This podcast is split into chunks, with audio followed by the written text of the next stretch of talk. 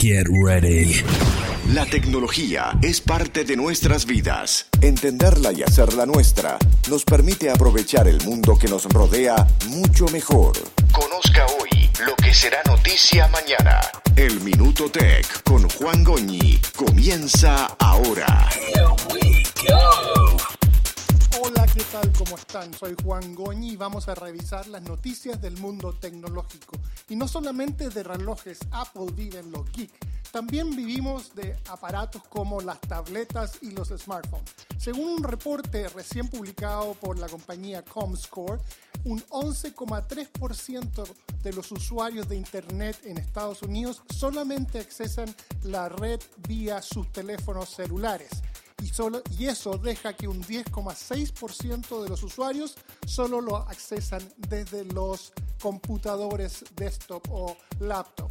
Esto es un número que decreció desde el año pasado y hace, revisar las estrategias de cómo la gente quiere lograr llegar al contenido, ya que los teléfonos tienen pantallas bastante más pequeñas, cómo el proceso de compra tiene que llevarse de una forma distinta, ya que eh, la gente tiene menos espacio útil para cotizar y para ver las distintas cosas.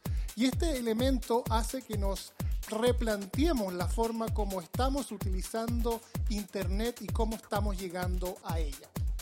Microsoft nos sorprendió esta semana con un entretenido sitio web que se llama howold.net. How, H-O-W, raya al medio menos old.net. Este sitio que se lanzó como parte de la conferencia de, de desarrolladores Build 2015 eh, toma una foto que tú le subes a este sitio y en base a información que ellos han recopilado y reconocimiento facial, te dice cuál es tu edad. Es decir, simplemente colocas la foto y te dice cuál es tu edad de los que están en la foto. Es bastante certero, eh, se, se acerca mucho a la realidad. En mi caso, le dio perfectamente y dijo que yo tenía los 14 años que tengo. Así que los invito a conocer este nuevo sitio que se llama howold.net.